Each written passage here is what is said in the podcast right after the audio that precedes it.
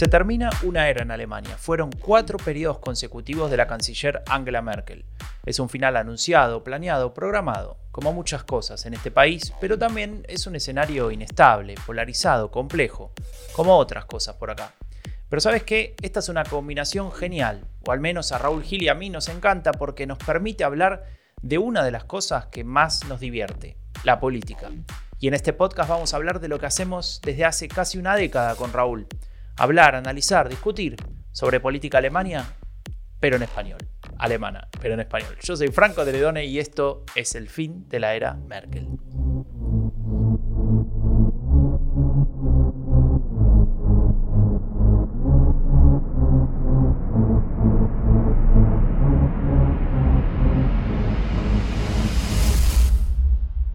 Buenos días, es viernes, es hora de un nuevo episodio del fin de la era Merkel y como pudieron comprobar, la teoría es cierta. Cada vez que grabo la intro, la grabo en vivo y cuando me equivoco se nota. Así que hay dos opciones. O hago, la hago de vuelta, cosa que no creo que, tenga ganas de hacer, o agarro una vieja y hago copy-paste, cosa que me parece absolutamente desubicado y, poco... Ah poco ético. Franco. Eh, o dejar esta con el mm. error y bueno, y que quede como la que me equivoqué. Tal vez le cambiamos el título al episodio. Los errores son nuestra biografía, Franco. Hola, Raúl. Buenas tardes. Ah, buenos días. buenos días, buenas tardes, buenas noches. Eh, cuando sea que estés escuchando este episodio, porque como decíamos hace un rato, estamos, primero, estamos en vivo en Twitch al mismo tiempo que grabamos esto.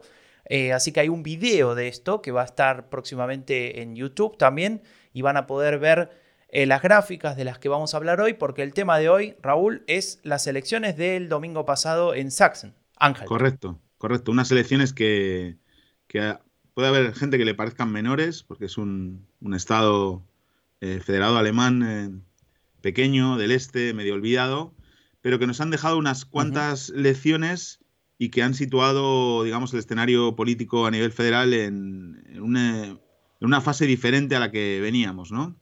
Eh, y yo creo mm, que, bueno, obviamente el primer titular de las elecciones de Sachsen es la gran victoria de la CDU, inesperada por, por la diferencia, ¿no? Por, el resultado final. Recordemos 37,1%.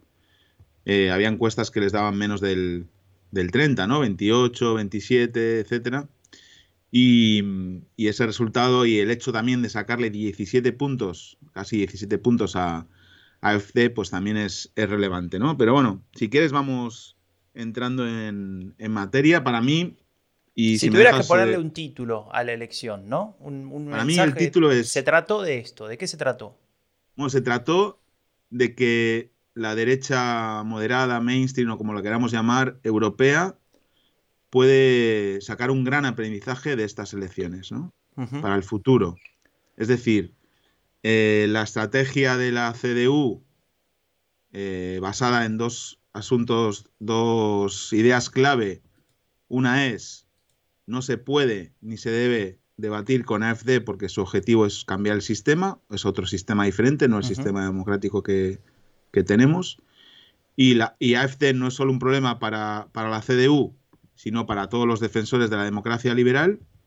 Con esas dos ideas eh, se distancia la CDU de AfD en el, en el este de Alemania, donde esa distancia era menor que en el oeste, digamos, a nivel contenido, de relaciones, etcétera. Recordemos que el, que el ministro presidente em, cesó a, al, ministro de Interior de su gobierno y presidente del partido en Sachsen-Anhalt por proponer o por decir que con lo que más gusto estaría es con un gobierno en minoría de la CDU tolerado por AFD, es decir, eh, con la abstención de AFD, ¿no? Eh, o sea, entonces eh, el mensaje era claro, ¿no? El mensaje es con AFD ni se puede ni se debe hablar para formar ningún tipo de gobierno o llegar a cualquier tipo de, colaboración. Claro, ahí en, Alemania es cierto que en el partido, digamos, estamos hablando de la Unión Demócrata Cristiana, eh, de alguna manera partido hermano, aliado, como quieras decirle, de la Unión Social Cristiana de Baviera, pero en resumen es la centro derecha del país, eh, liderado por Angela, Angela, Merkel desde hace muchísimos años. eh, ahora cambiando el liderazgo, terminando una era, bueno, un montón de cosas. Pero es uno de los partidos de este, digamos, de este lugar del espectro político que se ha mostrado bastante fuerte a la hora de poner un límite a la ultraderecha o a la derecha radical en el sentido de no pactar con ella. En otros países sí ha pasado. Ha pasado en Austria, ha pasado en, en Bélgica, ha pasado en Holanda, eh, ha pasado en España, bueno, y podría seguir la cuenta. Eh, también ha sido un partido que también se ha defendido de, la metamorfosis, es decir, de, que el propio partido tome las ideas de la derecha radical, como ha pasado en Hungría, como ha pasado en, en algún sentido en Polonia también, como ha pasado con Donald Trump y el Partido Republicano en, Estados Unidos. Eh, es decir, que la CDU ha tenido este, este comportamiento y esta, digamos, e, esta idea de sostener eh, una línea en ese sentido, pero es cierto que también, como marcabas recién, hay algunos sectores que no son mayoritarios, pero que existen, que marcan esta idea, ¿no? Digamos que tal vez piensan, bueno, si vamos a recuperar votos, eh, acerquémonos a las ideas de estos partidos para traer a los votantes de vuelta, copiemos un poco el discurso, eh, incluso pensemos en algún punto en, hacer algún tipo de relación o de, o de pacto porque algunos piensan que están más cerca ideológicamente de esos que de otros partidos, como puede ser el Partido Verde, ¿no? Y eso lo hemos escuchado justo en esta elección de, Sachsen-Anhalt. Y Sachsen-Anhalt muestra, de alguna manera, el, interés de todo el partido, o de la inmensa mayoría de ese partido, de, no hacer eso, de no hacer ninguna de las tres cosas que estamos diciendo. Eh, y como decís vos, me parece que es una enseñanza para el resto de los partidos del mismo lugar del espectro político en Europa, incluso te diría en el mundo, aunque hay diferencia obviamente de, tipo de sistema, de político y de partidos, pero es cierto que esta elección nos muestra que siguiendo esa línea no solamente se puede ganar elecciones, sino que se puede tener un triunfo, te diría, arrasador, eh, sin, ningún, sin ningún, digamos, eh, lamento en ese sentido. Y creo que em, estaría bueno que, eh, más allá de que fue una elección relativamente chica, porque es un, estamos hablando de un estado chico en Alemania, que sirva de ejemplo de acá al futuro de que no se, y que no se vuelva a repetir este error de copiar a la derecha radical para supuestamente ganar votos. Bueno, es que precisamente esa es la virtud del resultado, ¿no? Que los resultadistas de, la estrategia política electoral, los que dicen que lo primero, lo más importante es eh, el resultado y para eh, conseguir el mejor resultado hay que hacer todo lo que haya que hacer. Bueno, ya lo tienes, haz lo que tengas que hacer, pero haz esto, que es lo que te da buen resultado, ¿no? Ya hemos visto que. Además, eh, digamos, de alguna manera podés estar subestimando a tus electores, y acá te doy el pie, Raúl, para empezar a analizar un poco la elección, ¿no? Los que te votan, los que votan la CDU, los que, los que de alguna manera siguen este partido por diversas razones, hay miles y los factores son interminables, pero está claro que si hay algunos que se fueron al voto de la derecha radical, o si hay algunos que tal vez tienen alguna idea parecida a lo que manifiestan esos partidos, no quiere decir que toda esa gente esté dispuesta y con ganas de, votar un partido que tenga ese tipo de discurso. ¿no?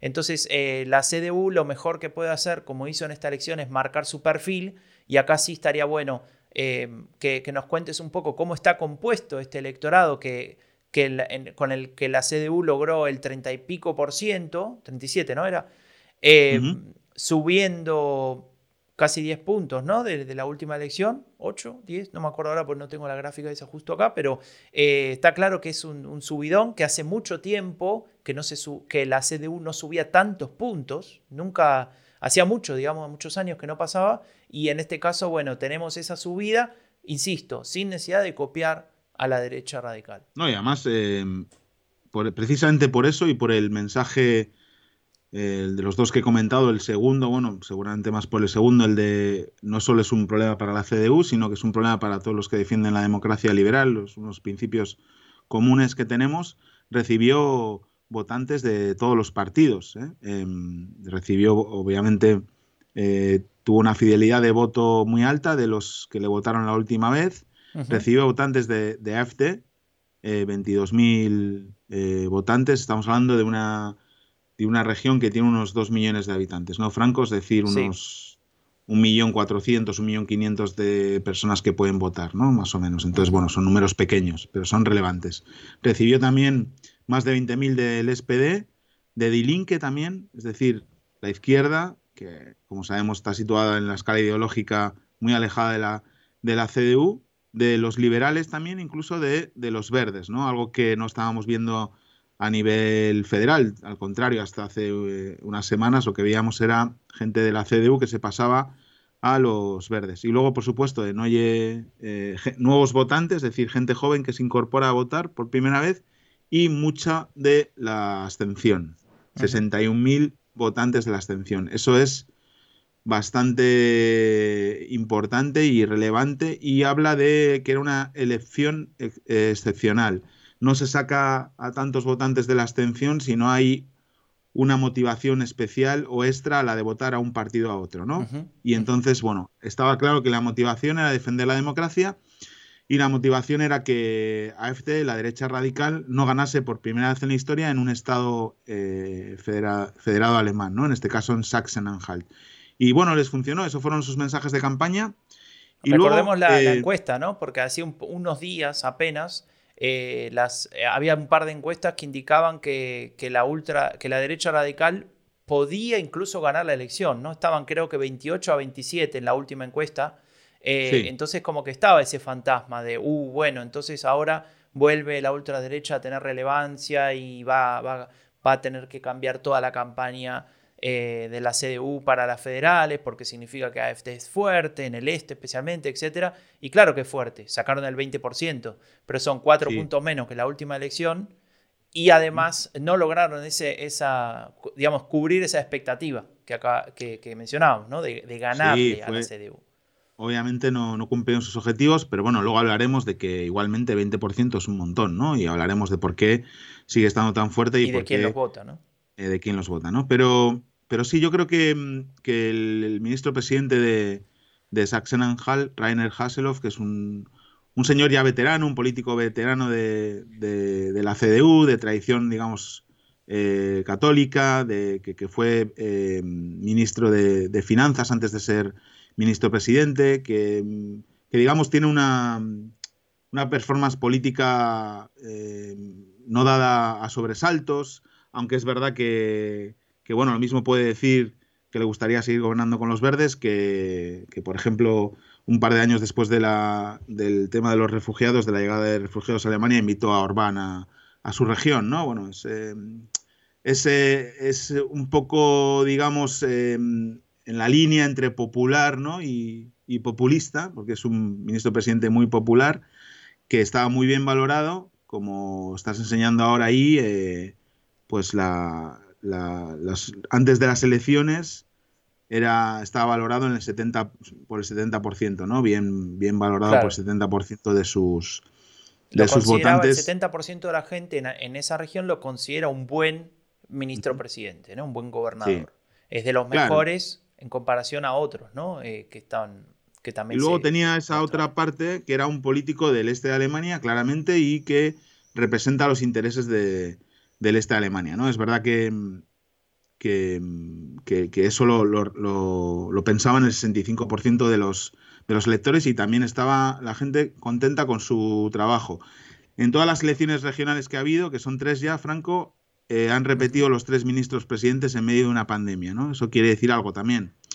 Que en general, eh, a pesar de tres partidos políticos diferentes. De tres partidos políticos diferentes. Que en general, a pesar de todos los problemas que ha habido, y de que en muchas ocasiones las personas han estado descontentas con el trabajo del gobierno, aunque más quizá del gobierno federal, porque es quien encarna un poco la comunicación de todo esto, la satisfacción o la tranquilidad ¿no? con los, con los eh, dirigentes regionales pues les hace haberles eh, reafirmado en su puesto ¿no? y que hayan obtenido todos unas grandes victorias, ¿no? tanto eh, en Baden-Württemberg, como Malu Dreyer en Rheinland-Pfalz, como en este caso Hasselhoff en, en Sachsen-Anhalt, ¿no? Entonces, bueno, eh, ahí no vamos a poder tener la comparación a nivel federal, porque Merkel, como todos sabemos, y desde que nació este de podcast con ese nombre, el fin de la Merkel, no se presenta más.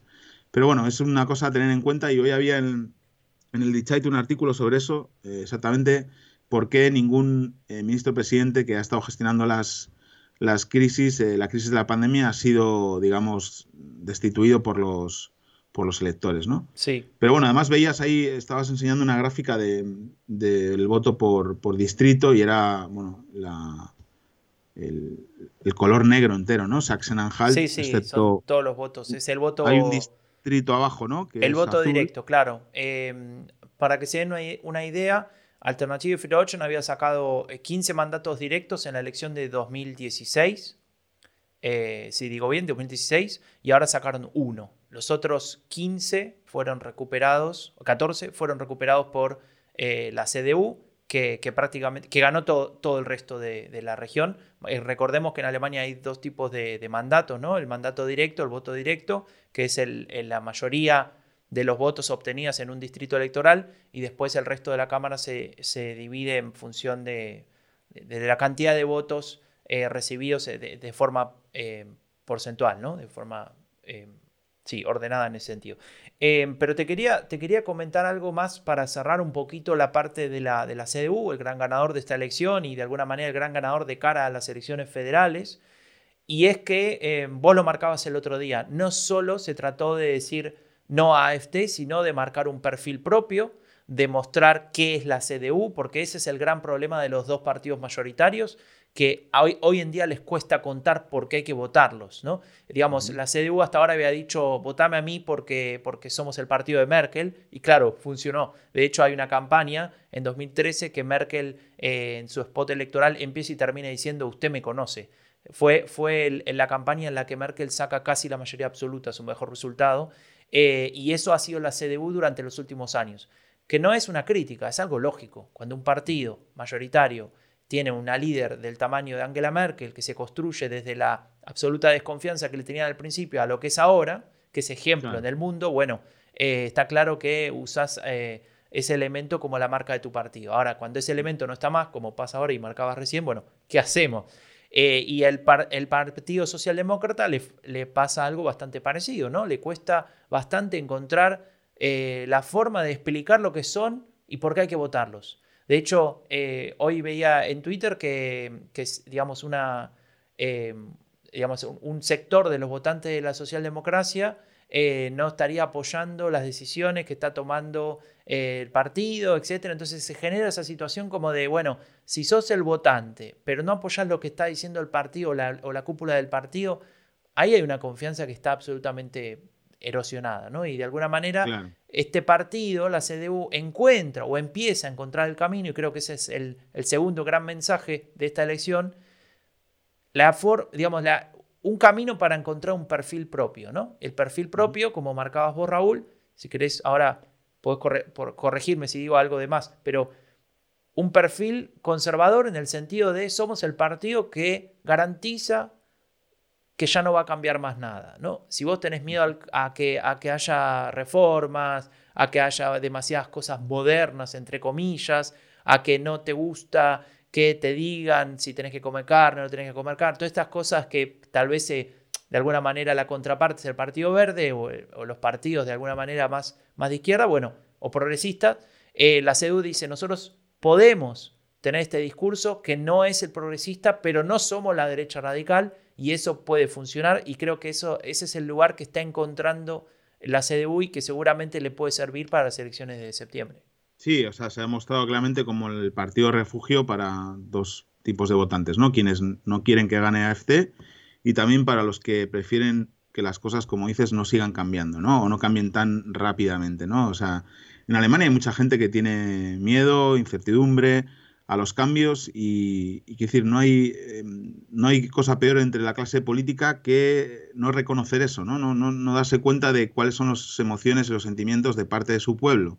Y en, concretamente en el este de Alemania han tenido suficientes transformaciones, ¿no? Porque vino la caída del muro, la reunificación, en, obviamente ahora también les ha afectado, incluso más que en algunos lugares del este, el tema de la pandemia, en el futuro está el, cambio climático, Em, como que creo que hay mucha gente que piensa que ya son demasiadas cosas, ¿no? Y luego lo decíamos el otro día, eh, hay debates que se, tienen en, los lugares, en los centros de poder, en los medios de comunicación, en las cúpulas de los partidos políticos, igual en las ciudades eh, multiculturales o más abiertas, etcétera, eh, de los que no participan y no les interesa a mucha gente de, territorios más rurales de Alemania o, o de, zonas menos pobladas, ¿no?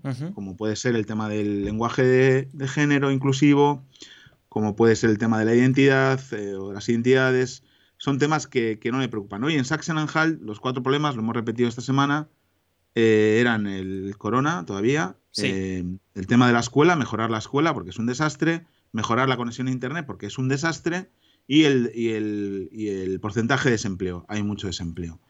Entonces, si frente a esos problemas de la población eh, tus mensajes son lenguaje inclusivo, eh, cumplir el 1,5 de la Convención de París, que todo está muy bien y yo lo apoyo, pero hay que entender qué quiere escuchar el, electorado, ¿no? O qué está necesitando escuchar de. claro, y que no se malinterprete esto como, como demagogia, ¿no? Eh, quiero no, no, no, no. Es, es escuchar las necesidades de, una población, ¿no? no como, como demagogia. O sea, eh, no, pero a veces se puede interpretar mal, ¿no? Como, ah, mira, este lee las encuestas y dice lo que la gente quiere escuchar. Muchas veces se, dice eso, ¿no? A mí hay un tema que me gusta mucho que es el tema de las agendas, ¿no? Las diferentes agendas. La agenda pública, la agenda personal, la agenda política, la agenda mediática. Había un catedrático en, España que falleció recientemente, que era un experto en eso. Y el, CIS, el Centro de Investigaciones Sociológicas de España, pregunta siempre cuál es el problema de los tres problemas más importantes que tiene España y cuál de esos tres problemas le afectan a los temas. ¿no? Entonces, la agenda pública, sería la primera pregunta, y la agenda personal, la segunda. Y luego está la agenda política, que va por otro lado, y la agenda mediática, que también va por otro lado y que a veces confluyen. Entonces, no se puede ir a las elecciones eh, sin desconocer la agenda pública, es decir, cuáles son los problemas del país, y sobre todo sin desconocer cuáles son los problemas que más afectan al electorado, concretamente al tuyo, al que tú te diriges, ¿no? Claro. Es verdad, o sea, al electorado de los verdes, que son pueden ser las familias que vivan en algunas de las pocas ciudades que hay en Sachsen-Anhalt, no les afecta que funcione mal, eh, que estén mal las escuelas, claro que les afecta. No les afecta que, Internet no funcione y no puedan trabajar desde casa, por ejemplo, claro que les afecta. Igual el tema del desempleo, ¿no? Porque están trabajando. Pero esas personas que están ahí, eh, ¿están pensando ahora mismo en el acuerdo de, París o están pensando en que cuando se levantan por la mañana la escuela funcione y, se puedan conectar a Internet para hacer una reunión, una videoconferencia con sabe Dios dónde. Bueno, pues eso es algo que, los verdes no, acaban de terminar de entender y que no han entendido en Sachsen-Anhalt y eso ha supuesto que hayan crecido muy, muy, muy poco y que, haya, y que las expectativas que tenían, que era hasta de lograr resultados, no hayan funcionado, ¿no? Pero bueno, de los verdes vamos a hablar luego porque ahora ah, bueno, hablar un pensé que te querías meter con los verdes. No, si quieres hablamos de, de AFD, eh, aunque ya hemos, ya hemos hablado bastante lo hemos dicho estos días, a pesar de que no era lo que esperaban, siguen sacando el 20%, son una fuerza claramente del este, han sustituido a Delinque ya, ¿no? Como fuerza de, referencia de, del este y, bueno, es, es, verdad que también con sus posiciones xenófobas, la, derecha radical ha tocado también la fibra sensible en un estado eh, étnicamente muy homogéneo como, como Sachsen-Anhalt, donde casi no hay extranjeros, ¿no? Entonces, bueno, hay varias eh, cosas interesantes en las gráficas sobre AFT. Em, Hay una que a mí me llamó mucho la atención, que es la de convencimiento, ¿no? De por qué siempre se pregunta eh, su decisión de votar al partido X, en este caso AFT.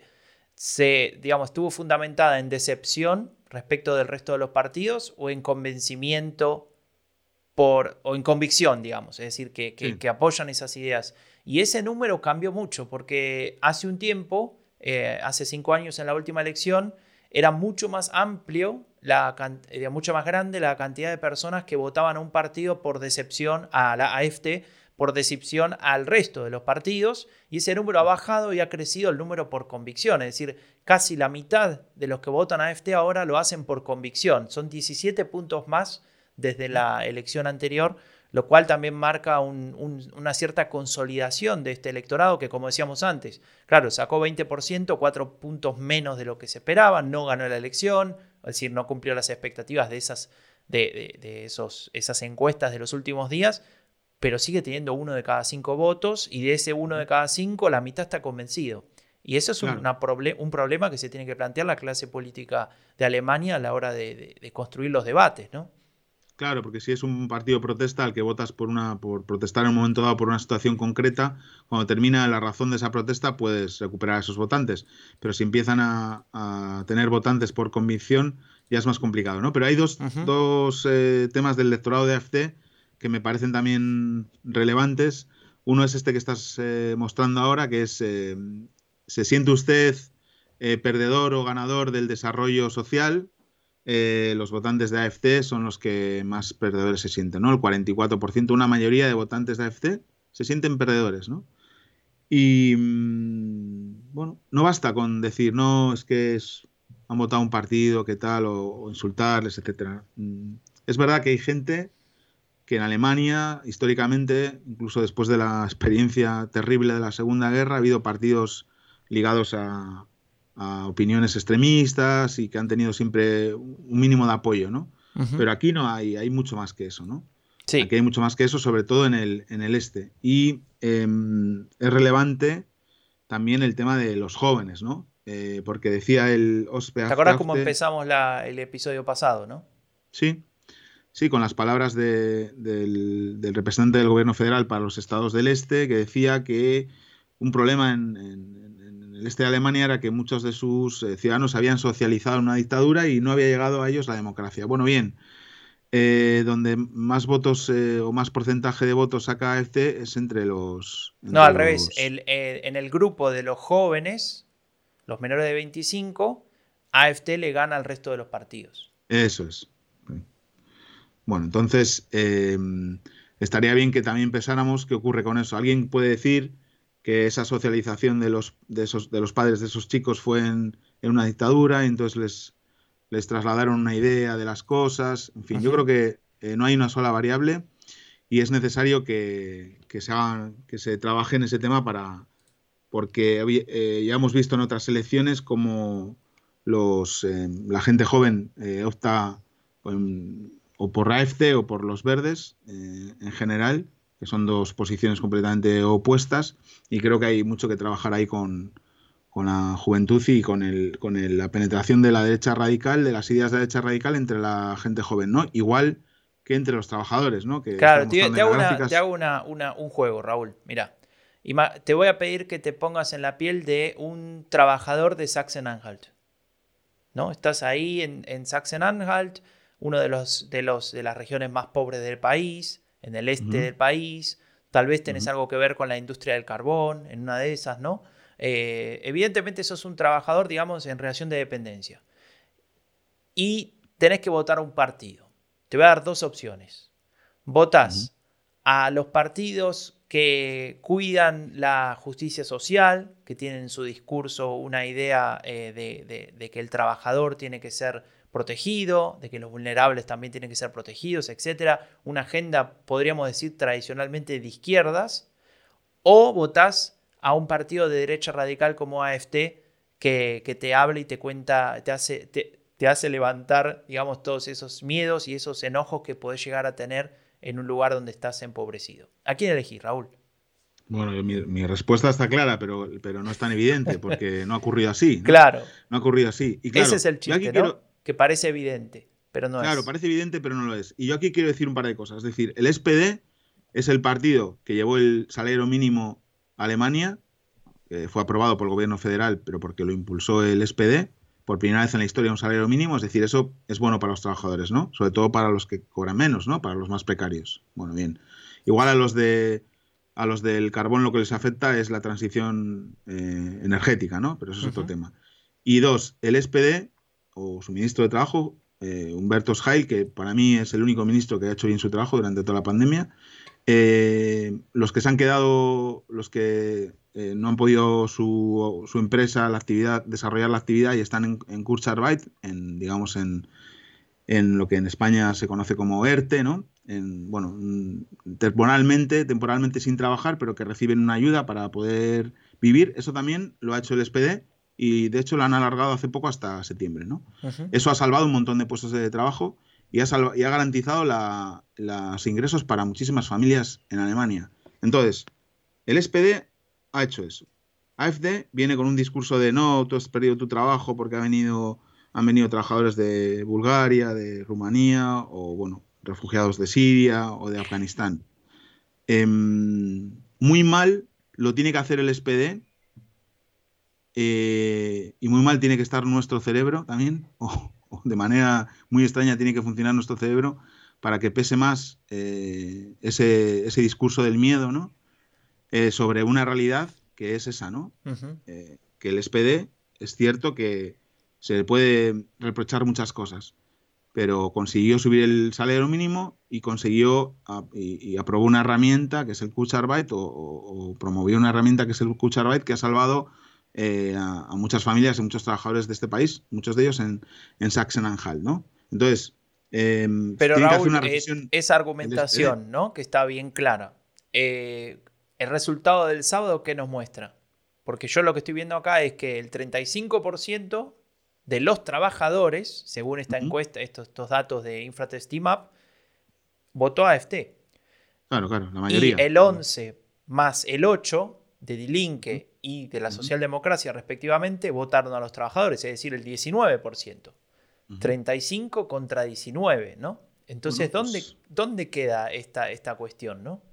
Bueno, hay, hay, un problema también con el tema de la entidad, ya lo hemos hablado muchas veces. Esos trabajadores de, cuello azul, de las fábricas, del carbón, manuales, tenían una entidad de clase, de clase trabajadora, que eso está desapareciendo, si no ha desaparecido ya, y todo el mundo necesita de alguna manera sentirse parte del grupo, de un grupo, ¿no? Tener una identidad, que alguien le proteja, sentirse parte de algo, ¿no?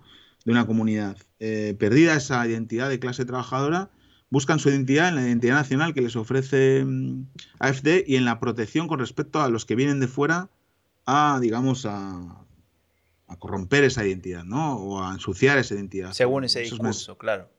Entonces, eh, claro, es, muy es sencillo que funcione y sabemos cómo funciona nuestro cerebro, ¿no?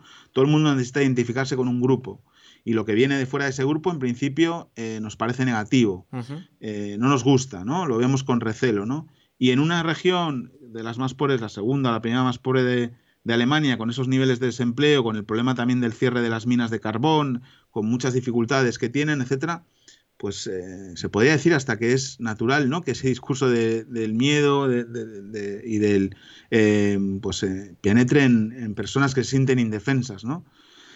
Pero claro, también eso hay que atribuirle mucho de esa culpa a, lo que están haciendo tanto Despedid y Linke, ¿no? Que incluso, como estás mostrando ahora en esa gráfica, han perdido eh, su, idea estrella, ¿no? que es la justicia social en favor de la CDU en Sachsen-Anhalt. A mí esto me parece aún más terrible, ¿no? porque siempre se pensaba que la izquierda tenía la bandera de la justicia social y la, y la derecha pues gestionaba mejor la economía, todo esto, ¿no? Se puede discutir todo obvio, pero siempre era así, ¿no? Eso es algo que tenemos nosotros en el imaginario político. Y en Sachsen-Anhalt la CDU ha pasado por delante a Die Linke y al SPD en ¿Qué partido confía usted más para eh, que haya justicia social? Pues si la CDU eh, gestiona mejor la economía, eh, el tema de la pandemia es más, más apto para conseguir justicia social, ha, puesto una, distancia clara frente a FD y ha dicho que o se vota CDU o la democracia está en peligro, pues es fácil explicar el 37%, ¿no, Franco? Claro, eso, eso a ver, esto da para un simposio de académicos estudiosos de eh, las políticas progresistas y partidos políticos progresistas y, socialdemócratas, cosa que nosotros no somos. Menos simposios y más trabajar. te voy a eh, proponer dar un salto hacia la política nacional o federal, en el caso de Alemania, porque pasó algo raro en Sachsen-Anhalt cuando se le preguntaba a la gente quién sería el mejor canciller para Alemania eh, se nombraba, mejor dicho, al revés, no se nombraba ni a la candidata verde, obviamente, ¿no? Eh, eso está fuera de discusión. Tal vez nos falta decir un par de cosas sobre los verdes, pero seguimos acá.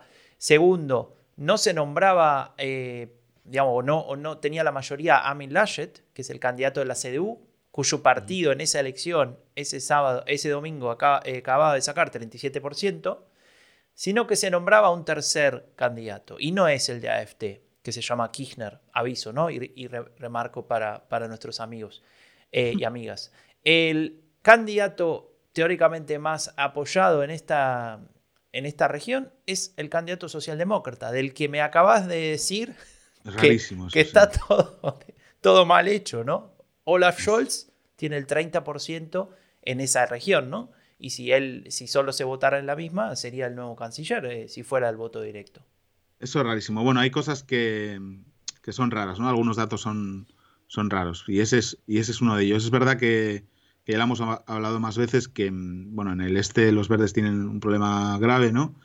Y, y Lasset tampoco es eh, muy querido en Sachsen-Anhalt. De hecho, el Hasselhoff, el ministro presidente, apostó por Söder, ¿eh? no olvidemos. Sí, sí, Cuando hubo la discusión sobre quién sería el mejor candidato a canciller, ¿no? Claro, claro. Y bueno, y también recordemos que para hay unos datos también en estas, en estas elecciones de, Sachsen-Anhalt que muestran que eh, hay un 48% de las personas contentas con el trabajo del ministro de Finanzas Olaf Scholz, que a la vez es el candidato socialdemócrata, y es de los mejor valorados. Entonces eso, también hay que entender que a veces existe esa disociación entre lo que uno vota a nivel regional, lo que vota después a nivel federal, eh, más que nada también viendo, bueno, qué está enfrente, ¿no? Porque, porque tal vez el que, digamos, el, el, el, enemigo político o el contrincante o el adversario político eh, es condición suficiente para votar a otro partido, ¿no? y bueno, eso, eso también se puede ver.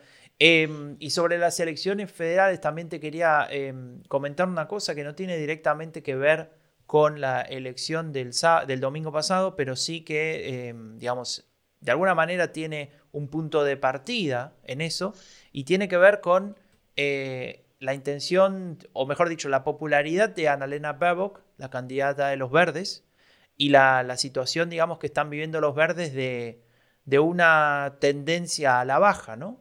Y hoy se publicaba un dato eh, de Infratestimap, en realidad ayer se publicó, que comparaba la, intención, la, eventual intención de voto directo a canciller, si acá hubiese, hubiera algo así, no, lo no existe, pero si hubiese, y eso eh, en el mes de mayo favorecía a Baerbock, que estaba primera con el 28%, y hoy Baerbock cae 12 puntos y está última entre los tres candidatos con el 16%. ¿no? Entonces vemos que con los verdes claramente hay un problema. Tienen la campaña sucia y todo lo que ya hablamos en algunos episodios anteriores, pero claramente acá hay algo que cambiar, ¿no, Raúl? Sí, es obvio. O sea, era esperable que, que aterrizase, o sea, que bajase algunos puntos eh, tras el ímpetu inicial, esa eh, entrada en, la, en el escenario político, ¿no? De, por todo lo alto. Pero es que mm, han pasado muchas cosas, ¿no? Una es el tema de la campaña sucia, es algo que no hemos visto nunca en, en Alemania, que está sufriendo los verdes y ella especialmente, ¿no? Y eso debilita porque está ocurriendo por todos los canales, sobre todo por los que no vemos, ¿no?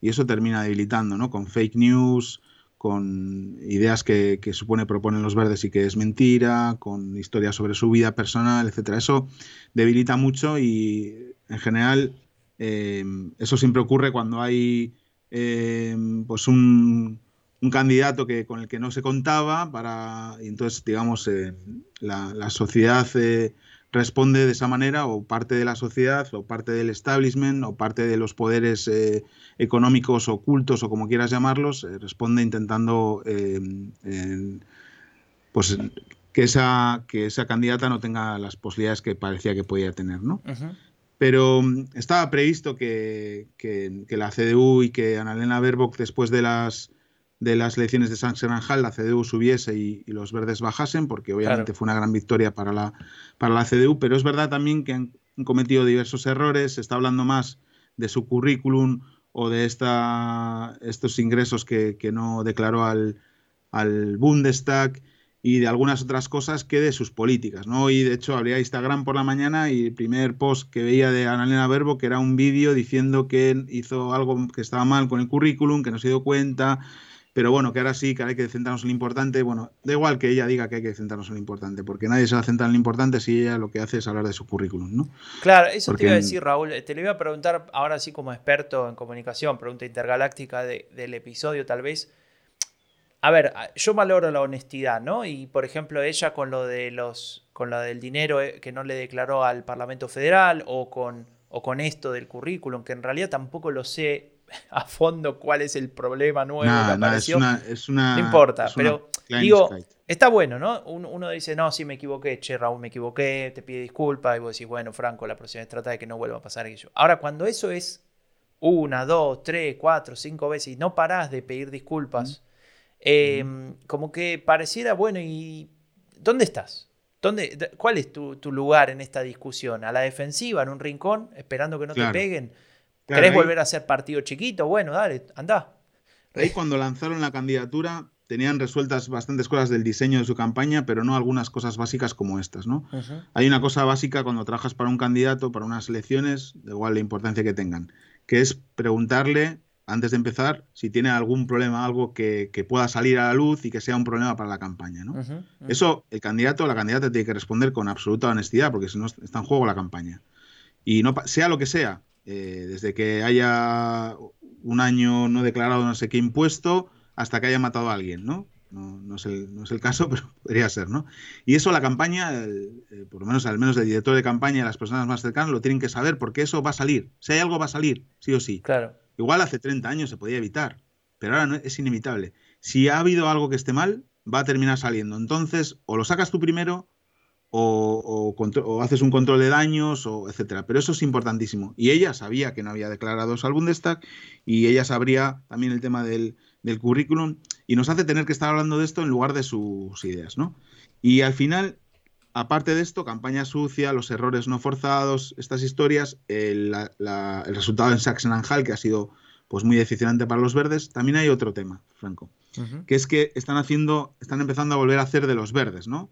A lo que nos tenían acostumbrados, ¿no? Sí. Em, no sé, por ejemplo, la portavoz Göring Eckhart diciendo, bueno, parece que el tema del clima no, no ha llegado a Sachsen-Anhalt, como si los de Sachsen-Anhalt fueran, no sé, gente que no quiere proteger eh, el, planeta, ¿no? Es que igual primero lo habéis explicado mal y segundo no está entre sus grandes prioridades. Yo creo que justamente eso, perdón, pero te interrumpo un momento, pero yo creo que ella quería decir eso, ¿no? Ella quería decir, no explicamos bien o no logramos transmitir bien esta idea tal vez en Sachsen-Anhalt, pero sonó como ustedes no entienden lo importante, ¿viste?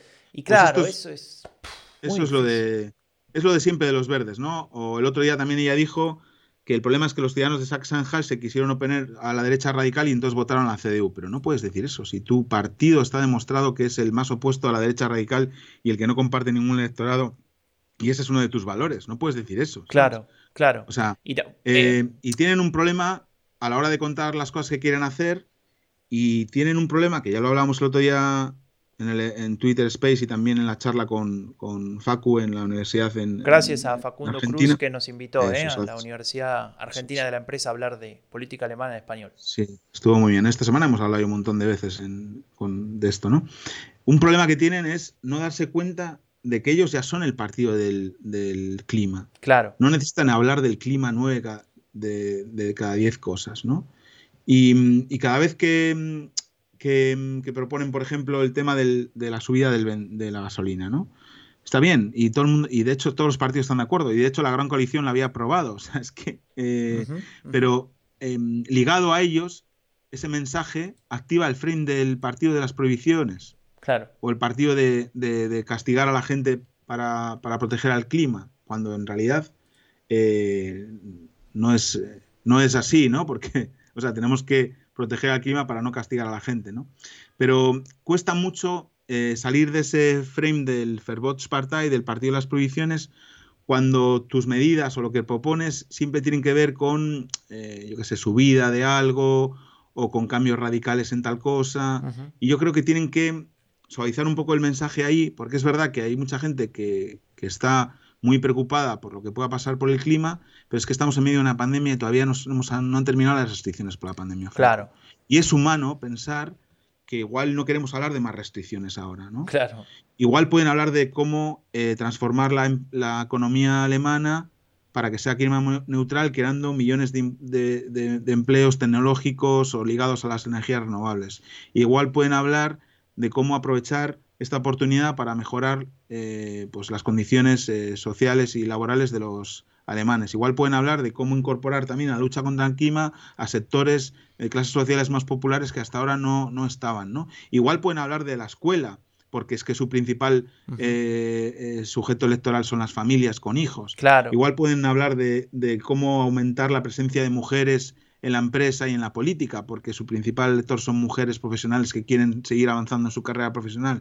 No sé, me canso ¿no? de dar consejos a, los verdes. yo, de verdad confiaba, yo de verdad confiaba que esta vez hubieran aprendido, pero no han aprendido, Franco. Y no, y no pasa nada porque va a volver. Esto es una montaña rusa, ¿no?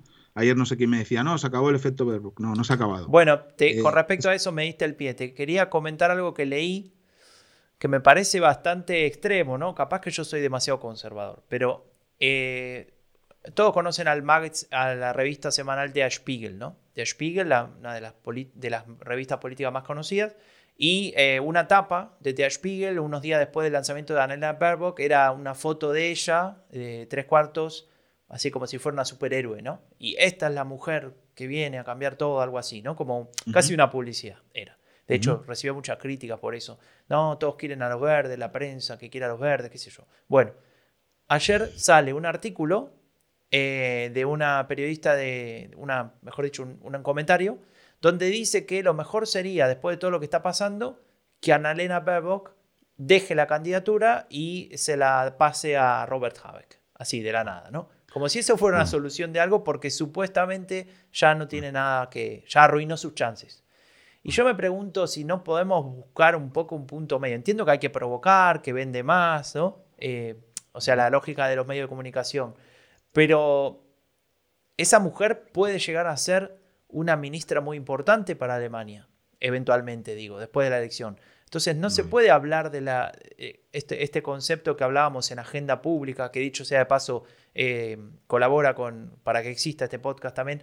en agenda pública se habla de la turbopolítica, ¿no? De esto de, no parar, de no, de no detenerte un momento, de que todo es efímero y todo tiene eh, muchísima importancia y después nada de importancia.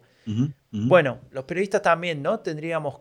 bueno, yo no soy periodista, pero... Bueno, esta, periodista tiene estas ideas... Eh, está bien, ¿eh? Pero qué decir, mm, no va a dejar la candidatura y además eh, está bien que, no lo haga. Y bueno, el tema este de, mm, del, del currículum eh, bueno, pues es un tema que es una piedra en el camino, es un error no forzado, pero bueno, no vamos a dejar de hablar de ello en, 15 días. Por eso digo que ahora está diciendo la gente, no, ya se ha desinflado, ver, y tal. Queda mucho tiempo, Franco, queda mucho tiempo. Acabamos de ver cómo eh, se han pegado de tortas en el Bundestag los dos socios de coalición, SPD y la CDU, porque el ministro de Sanidad tuvo a bien decidir, al parecer, que unas mascarillas que no estaban homologadas se repartieran entre personas sin techo y receptores de ayudas sociales, ¿no? Bueno, eh, un concepto de la humanidad un poco, digamos, mínimamente discutible, ¿no? O muy discutible. Sí, este el tema es que eso se volvió bastante complicado porque ahora él dice que fue en realidad el Ministerio de Trabajo el que habilitó eso, entonces hay como un ida y vuelta ahora y... A ver, evidentemente que... la pandemia no es más el tema más importante de la política alemana hoy, ¿no? Eso lo podríamos convenir. Bueno, sí, eso ya quiero decir que muchísima gente ha recibido ya una cita para la vacuna, entre ellos nosotros dos, ¿no, Franco? Así que estamos muy, contentos. Eh, las, eh, pues las terrazas se puede ir eh, sin hacerse un test, empieza a llegar el verano el ambiente y el, estímulo de la gente es muy diferente hace tres meses, ¿no? ¿Sabes qué es esto, Raúl? ¿Te acordás de tu mm. amigo Karl eh, Rudolf Korte? Que decía la República vacunada, ¿qué va a pasar? bueno, estamos en la República vacunada, ¿no? Estamos en, en, camino de la República vacunada, lo cual eso es bueno para la CDU, pero el tiene mucho tiempo todavía para cometer errores y, lo, y, los va a cometer. Y los verdes tienen mucho tiempo todavía para reflexionar. Yo decía el otro día que se tomasen una semana o 15 días de reflexión, que bajasen un poco el nivel de, presencia en los medios, que estuviesen un poco tranquilos reflexionando en las cabezas pensantes de los verdes sobre cómo afrontar lo que queda de campaña. Y yo creo que es importante van a estar disputando la, victoria a la CDU, por mucho lo que digan las encuestas ahora. Eh, y, sin, y, si al final termina ganando la, CDU, pues serán su compañero de, coalición, Elena Baerbock será, será vicecanciller, ¿no? Que bueno, eh, es algo que solo han ocurrido alguna vez en la historia de Alemania. Entonces, bueno, es algo histórico también. Raúl, yo creo que... hay que ir terminando hay que ir terminando, perdón que te interrumpa así fuertemente, pero quiero decir un dato que me pareció muy importante y me gustó mucho cómo lo definiste vos. Es un dato sobre las elecciones del sábado, eh, del domingo pasado, perdón, eh, se me pasó de, ponerlo antes y creo que es muy importante. Eh, cuando miras a quién votó en esta elección en la población en función del género, en función de, si son hombres o mujeres, básicamente, según la data que hay, se ve una diferencia muy importante entre ellos en el voto a la CDU y en el voto a la ultraderecha o la derecha radical. Por un lado, el voto al partido de Merkel es muy mucho mayor entre las mujeres que entre los hombres, estamos hablando de 8 puntos más, eh, de 41 a 33, y en la ultraderecha el voto a la CDU por parte de las mujeres es casi la mitad. Es decir, que muchísimas menos mujeres votan a la derecha radical. Y vos me dijiste, cuando te mostré este dato, me dijiste, bueno, tal vez todo depende o nos pueden salvar las mujeres, ¿no? Y me gustó esa definición. Eh, y nada, lo quería remarcar ahora porque me parece un, elemento bastante importante. Sí, en general en toda Europa, en España también pasa que las mujeres votan menos, obviamente, ¿no? Quiere decir, eh, la derecha radical tiene el punto de mira a las mujeres, ¿no? O sea, decir, quieren que no tengan derechos, quiere que, vuelvan a, la idea familiar de la, a la idea eh, tradicional de la familia, de las mujeres en casa, etcétera, ¿no? Salvo excepciones como la de Giorgia Meloni, por ejemplo, que tiene otro tipo de discurso, pero en general eh, la, derecha, la derecha radical es claramente un enemigo para las mujeres, ¿no? Y las mujeres son un enemigo para la derecha radical porque saben que si las mujeres van a votar mayoritariamente tienen menos eh, posibilidades de, ganar, ¿no? Totalmente. Bueno, Raúl, no sé si te queda algo en el tintero, algo más para decir, últimas no, dar las gracias a los que nos estaban siguiendo por Twitch, que había unos cuantos. La verdad es que a las 11 de la mañana un viernes es complicado que haya gente que se pueda conectar, pero bueno, lo que hemos Sin haber dicho nada, ¿eh? ¿Eh? Sin, publicidad. Sí, hemos querido grabar así el podcast porque es mucho más gráfico ver, eh, bueno, que, la audiencia pueda ver las gráficas, los datos, mientras nosotros los vamos comentando. Así que el podcast obviamente saldrá como audio, como siempre, pero también lo pondremos en, YouTube, ¿no? Para que para que se pueda ver. Así que nada, creo que hemos hecho un buen repaso, Franco. Y la siguiente semana eh, vamos a hablar de Latinoamérica. Sí, la siguiente semana vamos a hablar de Merkel y Latinoamérica, un episodio un poco diferente, ¿no? Vamos a salirnos un poco de, la vida diaria política alemana, pero sigue siendo política y sigue siendo interesante porque no solamente vamos a hablar de lo que fue, sino de lo que va a venir, ¿no? ¿Qué pasará con la política alemana respecto de América Latina, una de las regiones eh, más eh, afectadas por el coronavirus? y seguramente también a nivel económico, eh, una cuestión geopolítica. Bueno, hay mucho para hablar y vamos a tener un par de invitados muy interesantes que se los contaremos la semana que viene o en, la semana en Twitter. Así que es hora de despedirnos, Raúl. Nos vemos la semana que viene, como decía. Muchas gracias por estar ahí, muchas gracias por los mensajes, por el feedback. Como decíamos antes, cada vez más gente nos escucha y nos avisa que nos escucha, eso nos pone muy contentos. Y solo resta decir que El fin de la era Merkel es un podcast producido por Rombo Podcast con la colaboración de Agenda Pública. Si querés saber más sobre política alemana en español, visita eleccionesenalemania.com o seguinos en Twitter.